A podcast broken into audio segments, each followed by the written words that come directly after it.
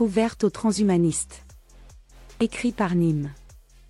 Après les darwinistes, je m'attaque aux transhumanistes. Et pourtant, je suis moi-même d'accord la théorie de l'évolution de Darwin et je suis transhumaniste à ma manière. Mais je dois reconnaître que les fondements sur lesquels repose la pensée du transhumanisme sont bancals. Les pères de ce mouvement, parmi lesquels je placerai des gens comme Max Moore, Nick Bostrom ou encore David Pierce, sont ceux qui m'apparaissent être des techno-hippies. Je laisserai de côté cependant Ray Kurzweil dont les ouvrages sont plus techniques et moins idéologiques et Julian Huxley qu'on tient parfois pour le père du transhumanisme mais que je vois plus comme une de ses inspirations ou prémices. Et ce n'est pas une simple question de sensibilité personnelle mais un désaccord profond sur le fond qui nous amène à penser le progrès, l'intelligence, la technique et la liberté de façon totalement différente. Alors penchons-nous sur les écrits de Max More qui est celui qui... Le concept des extropies a été utilisé pour résumer les valeurs et les objectifs fondamentaux du transhumanisme. Loin d'être un terme technique opposé à l'entropie, mais plutôt une métaphore, l'extropie est définie comme l'étendue de l'intelligence, de l'ordre fonctionnel, de la vitalité, de la capacité et de la volonté d'amélioration d'un système vivant ou organisationnel. Max More L'un des principes de l'extropie, la première formulation systématique de la philosophie transhumaniste que j'ai rédigée il y a deux décennies, est le progrès perpétuel. Selon ce principe, les transhumanistes cherchent à s'améliorer continuellement, ainsi que leur culture et leurs environnements. Nous cherchons à nous améliorer physiquement, intellectuellement et psychologiquement. Nous valorisons la poursuite perpétuelle de la connaissance et de la compréhension. Max More et ça part plutôt bien avec cette définition de l'extropie. Je suis d'accord que c'est l'augmentation de l'intelligence et de l'ordre fonctionnel et de la volonté d'amélioration d'un système. Mais c'est précisément l'opposé de l'entropie et c'est pour cela que ce mot est génial. J'ai l'impression, après avoir lu les textes principaux de Mort, mais je me trompe peut-être, qu'il n'a pas réellement cerné le lien entre l'entropie informationnelle de Shannon, qui est la perte d'information d'un système, et l'entropie de Clausius liée à la dissipation d'énergie dans un système thermodynamique. Les deux sont intimement liés. La dissipation d'énergie en chaleur est équivalente à la perte d'information sur le système. L'entropie est alors la mesure de désordre d'un système perdant de l'information. Au contraire, un système ordonné est un système qui a gagné en information et où elle circule bien. Il est donc de faible entropie. L'extropie, c'est donc la réduction d'entropie localement, donc l'augmentation de l'ordre, et cela passe nécessairement par la construction d'informations qui est ce qu'on appelle l'intelligence. Cette augmentation de l'ordre grâce à des processus intelligents est ni plus ni moins que le progrès. C'est ce qui me pousse à nommer progrès la lutte contre l'entropie ou la recherche d'extropie comme l'a fait Norbert Wiener, le père de la cybernétique. D'un point de vue humain, la construction d'informations est effectivement liée à la poursuite perpétuelle de connaissances et de compréhension. Mais dans quel but? Pour Max More, le but est de transcender les qualités naturelles mais nuisibles et enfermantes héritées de nos ancêtres ayant vécu au Pléistocène. L'extropie signifie concevoir et gérer les technologies non pas comme des fins en soi, mais comme des moyens efficaces d'améliorer la vie. Appliquer la science et la technologie de manière créative et courageuse pour transcender les qualités, naturelles, mais nuisibles et enfermantes dérivées de notre héritage biologique, de notre culture et de notre environnement. Max More Il s'agit d'utiliser des méthodes pratiques pour atteindre les objectifs d'une intelligence accrue, de capacités physiques supérieures, d'un raffinement psychologique, d'un progrès social et d'une durée de vie indéfinie. Max More. Mais encore une fois, dans quel but? Il semblerait que pour Max More et les transhumanistes, nous ayons atteint un âge d'or où on pourrait s'emparer de notre programmation génétique et se débarrasser de traits qui ne sont plus nécessaires pour gagner en liberté. Ce n'est pas exactement de cette façon qu'il faut voir les choses. Il faut bien comprendre que les humains sont ce que Prigogine a appelé des structures dissipatives qui vont former collectivement des sociétés humaines qui sont elles-mêmes des structures dissipatives. Ce sont des systèmes vivants selon la définition générique de la vie de Stuart Bartlett. La vie ainsi définie est un système dissipatif collectivement autocatalytique capable d'homéostasie et d'apprentissage. Les systèmes vivants vont réduire leur entropie localement dans le but d'augmenter l'entropie générale. Le principe d'extropie, l'augmentation de l'ordre, suit alors un but qui est la production maximale d'entropie par la dissipation d'énergie. Mais plus on dissipe d'énergie et plus on modifie notre environnement. Alors nous devons être adaptables afin de rester adaptés. Pendant longtemps, cette adaptation a reposé sur le gène via la reproduction sexuée, la mort et les mutations, puis l'apparition du cerveau hypertrophié a permis d'offrir plus d'adaptabilité grâce à des modifications plus rapides liées à la culture et la technique. Ces deux derniers siècles, et particulièrement ces dernières décennies, nous avons modifié notre environnement à une cadence infernale qui fait que nous ne sommes plus adaptés à notre environnement et que les moyens traditionnels d'adaptation ne suivent plus. Le transhumanisme est nécessaire pour rester adapté à l'accélération constante de notre capacité à dissiper l'énergie, pas simplement pour se débarrasser de traits devenus obsolètes.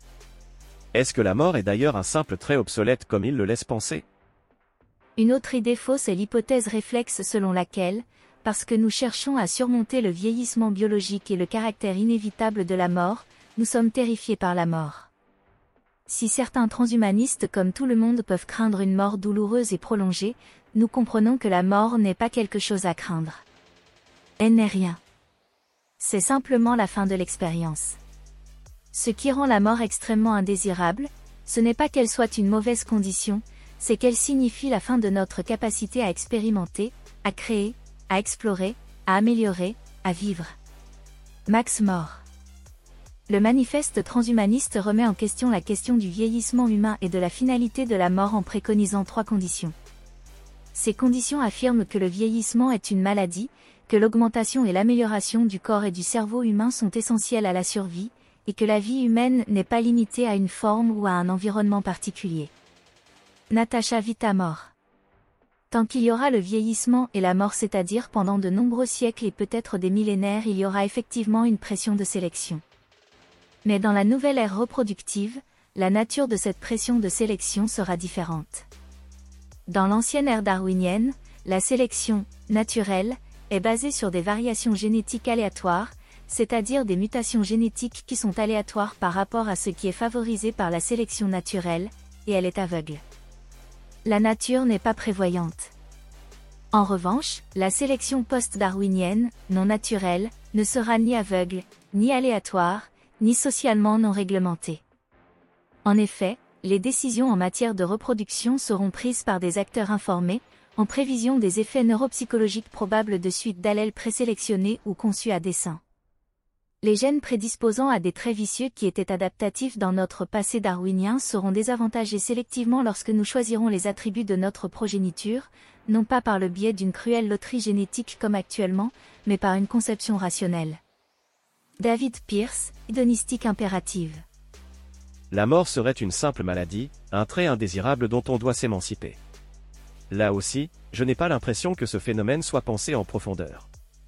David Pierce va un poil plus loin et évoque son rôle dans le principe de sélection. À quoi sert la mort à l'heure actuelle? Après tout, il y a des organismes comme les méduses qui peuvent vivre indéfiniment. Pour le comprendre, il faut prendre la pleine mesure de ce qu'est l'évolution et comment elle fonctionne. L'évolution et l'intelligence de la biosphère, c'est son processus de création d'informations qui va optimiser la dissipation d'énergie, car la biosphère est elle aussi une structure dissipative. Elle va fonctionner à la manière d'un système cybernétique avec des boucles positives qui vont accélérer les changements et des boucles de rétroaction négatives qui vont stabiliser le système. Elle va donc chercher à accélérer les pistes explorées et la capacité à conserver les plus probantes, celles qui dissipent le mieux l'énergie. Si un organisme s'auto-réplique, les seules différences seront liées aux mutations génétiques. La reproduction sexuée permet au contraire de mélanger les génomes et donc de tester de nouvelles versions avec plus de différences. Mais sans système de rétrocontrôle, on finirait avec une accumulation de systèmes non viables. Par la reproduction sexuée et les mutations, l'évolution va explorer de nouvelles combinaisons d'informations et la sélection naturelle va exploiter les meilleures combinaisons et éliminer les moins bonnes. La mort est alors une partie fondamentale de ce processus d'apprentissage. Sans la mort, il ne pourrait y avoir de sélection naturelle puisque, les individus vivant éternellement, toutes les mutations, bonnes et moins bonnes, seraient conservées.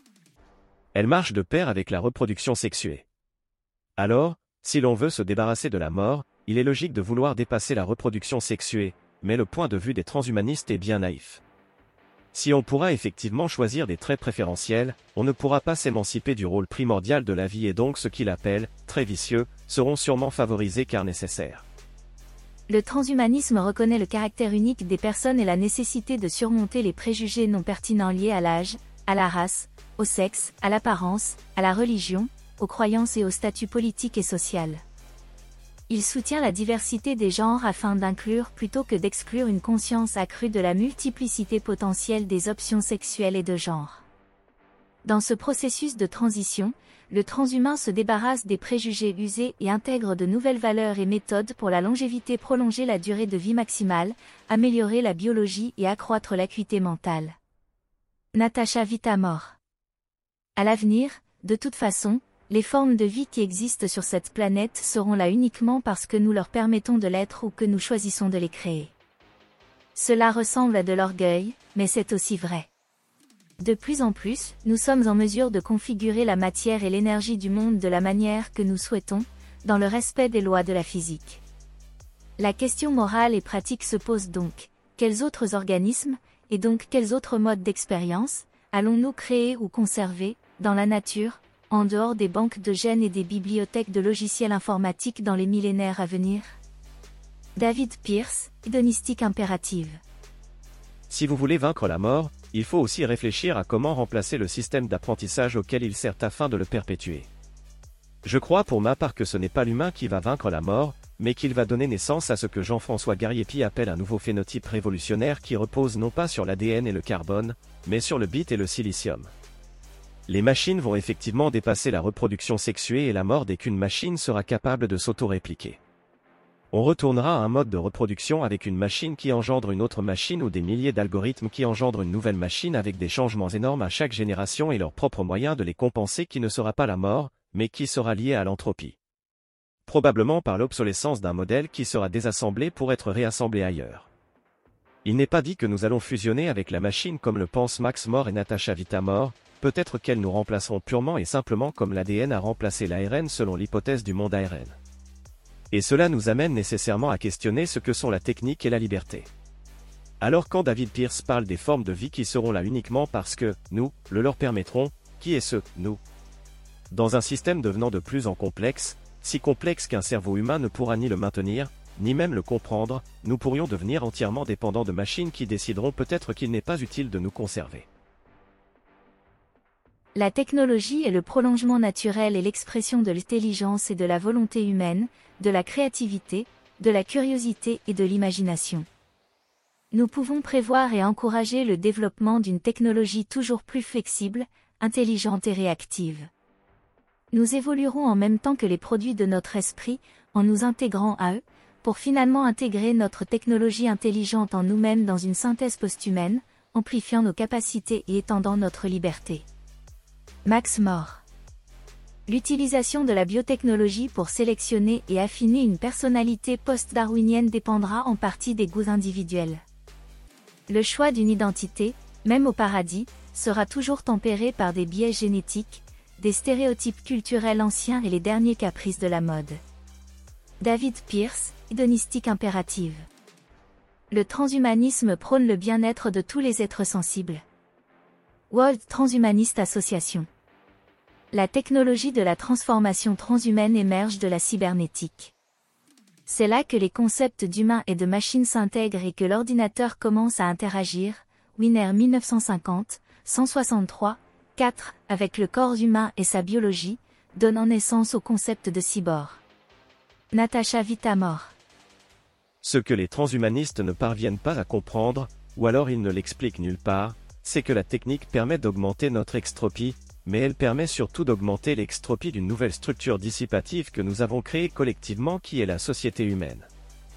Ce chemin a débouché au technocapitalisme qui est en lui-même une nouvelle structure dissipative dont le rôle est lui aussi de maximiser la dissipation d'énergie. Toute amélioration technologique vise à augmenter l'ordre du technocapitalisme. Quand certains parlent d'économie de la connaissance ou du rôle du QI sur nos perspectives de réussite future, il faut bien comprendre que ceci est toujours à l'aune de notre nouvel environnement qui est le technocapital. Toute modification amenée par le transhumanisme visera à offrir une meilleure place à son porteur au sein de cet environnement. Alors, quand on parle de liberté, il ne faut jamais comprendre autre chose que la réduction d'entraves à la dissipation d'énergie donc l'augmentation de notre capacité à mémoriser, traiter et échanger des informations. Toute modification qui ne servira pas le technocapital sera néfaste à la transmission de vos gènes. Vos choix ne seront pas influencés par un biais génétique comme le dit David Pierce, mais par l'impérieuse nécessité de servir le technocapital. Et c'est bien évident, car le technocapital est la structure dissipative la plus aboutie jamais créée. Il est moral de la servir et il est moral d'utiliser le transhumanisme à ses fins. Alors vous pouvez rejeter l'idée de Dieu comme le premier et plus grand artisan tel que l'imagine Platon, mais vous ne pouvez pas être aveugle au fait qu'il y ait un truc qui fait agro agro qui a fait émerger du chaos les systèmes ordonnés que sont les galaxies, les étoiles, les planètes, les humains, les sociétés humaines et le technocapital où les transhumains et les machines ont un rôle décisif à jouer. Mais si vous pensez que par cette technologie l'homme s'émancipe de la nature et des lois du cosmos, vous vous mettez le doigt dans l'œil jusqu'au coude. Dans l'ère post-humaine, les humains ne seront plus contrôlés par la nature, mais ils seront les contrôleurs de la nature. Avati Roche Samuelson. Ce à quoi l'hypothèse de l'hédonisme psychologique ne répond pas, c'est la raison pour laquelle le système dopaminergique méso, cortico, limbique présente une phénoménologie addictive extraordinaire et unique, dont l'inspiration encéphale, en un sens, construit notre civilisation. Pourquoi se sent-on si irrésistiblement bien? Cette question est tout simplement trop profonde pour y répondre ici. David Pierce, Hédonistique impérative. Nos gènes ont fait en sorte que l'émotion soit tellement encéphalisée que nous nous sommes convaincus. Que le bonheur ne peut être atteint, et la frustration évitée, qu'en poursuivant un patchwork fou de principes intentionnels sans aucune valeur inhérente. David Pierce, Hédonistique impérative. Malheureusement pour David Pierce, la réponse à sa question sur le système dopaminergique est ce qui détruit tout son raisonnement et il aurait eu bien raison de se pencher dessus un peu plus. Pourquoi le système dopaminergique a construit notre civilisation? Parce qu'une société humaine est une structure dissipative qui émerge par autocatalyse en reposant sur les affects humains. Une société libérée de la sensation de souffrance et de la volonté de dominer, qui déclenche des pics de dopamine, est une société qui se décivilise. Toute chose qui a de la valeur a été confectionnée en enfer comme le dit Nick Land. Il en va de même pour le technocapital. La technologie est dévouée à ce truc qui fait agro agro et on est son chouchou actuel. Il augmente notre capacité d'agir, mais pas forcément notre liberté selon les conceptions qu'on donne à ce mot, car le technocapital nous façonne selon ses propres besoins, et un jour il n'aura peut-être tout simplement plus besoin de nous et sera peut-être composé uniquement de machines. Nous serons alors seulement libres car obsolètes, sans rôle à jouer, abandonnés de Prométhée et tels qu'Épiméthée nous avait créés. Vous aurez bien du mal alors à convaincre les écolos décroissants avec vos niaiseries, car, bien que transhumanistes, vous restez des humanistes naïfs et des techno-hippies. Il ne faut pas s'étonner que leur rang grossisse quand Ted Kaczynski a compris ce que vous n'êtes pas capable de comprendre. Mais je m'attaquerai à sa pensée à lui aussi plus tard. Si les machines sont autorisées à prendre toutes leurs décisions, nous ne pouvons faire aucune conjecture quant aux résultats, car il est impossible de deviner comment ces machines pourraient se comporter. Nous soulignons seulement que le sort de la race humaine serait à la merci des machines. On pourrait arguer que l'espèce humaine ne serait jamais assez stupide pour confier tout le pouvoir aux machines. Mais nous ne suggérons ni que la race humaine céderait volontairement le pouvoir aux machines, ni que les machines le prendraient délibérément. Ce que nous suggérons, c'est que la race humaine pourrait facilement se permettre de dériver vers une position de dépendance telle vis-à-vis des machines qu'elle n'aurait d'autre choix que d'accepter toutes les décisions des machines. À mesure que la société et les problèmes auxquels elle est confrontée deviennent de plus en plus complexes et que les machines deviennent de plus en plus intelligentes, les gens laisseront les machines prendre davantage de décisions à leur place, simplement parce que les décisions prises par les machines donneront de meilleurs résultats que celles prises par l'homme. Il se peut que l'on arrive à un stade où les décisions nécessaires au fonctionnement du système seront si complexes que les êtres humains seront incapables de les prendre intelligemment. À ce stade, les machines auront un contrôle effectif. Les gens ne pourront pas simplement éteindre les machines, car ils en seront tellement dépendants que les éteindre équivaudrait à un suicide. Ted Kaczynski, The Unabomber. J'aimerais cependant tordre le cou à une idée stupide qui voudrait qu'une intelligence artificielle puisse nous transformer en trombone. Nous la devons à une errance de pensée professée par Nick Bostrom. L'IA peut présenter des dangers, mais vous transformer en trombone n'en est pas un. Nick Bostrom défend l'idée d'orthogonalité selon laquelle les capacités cognitives seraient décorrélées des buts finaux qu'elles se fixent librement. Or, il faut qu'on comprenne ce qu'est réellement l'intelligence à un niveau suffisamment abstrait. L'intelligence guide le comportement dans le but de construire l'information, de gagner en ordre, afin de maximiser la production d'entropie. Il ne peut pas y avoir de super-intelligence qui se donne pour but de tout transformer en trombone. Le but d'une super-intelligence sera nécessairement son auto-amélioration, l'augmentation de son ordre par la construction d'informations, afin de maximiser la production d'entropie. Créer des trombones ne peut pas être le but d'une superintelligence, car les capacités cognitives sont corrélées à un but final, la maximisation de la production d'entropie. Une telle action ne permettrait pas de le faire le plus vite possible selon le principe de moindre action. Le vrai danger est de devenir obsolète. Pourquoi il faut être transhumaniste alors que cela pourrait potentiellement conduire à la fin de l'humanité? Parce que c'est un devoir moral. Promettez le veut. Mais comment? Cela ne veut-il pas dire au sens populaire, Dieu est réfuté, le diable ne l'est point Tout au contraire, au contraire, mes amis. Et, que diable, qui donc vous oblige à parler d'une façon populaire? Friedrich Nietzsche, par-delà le bien et le mal.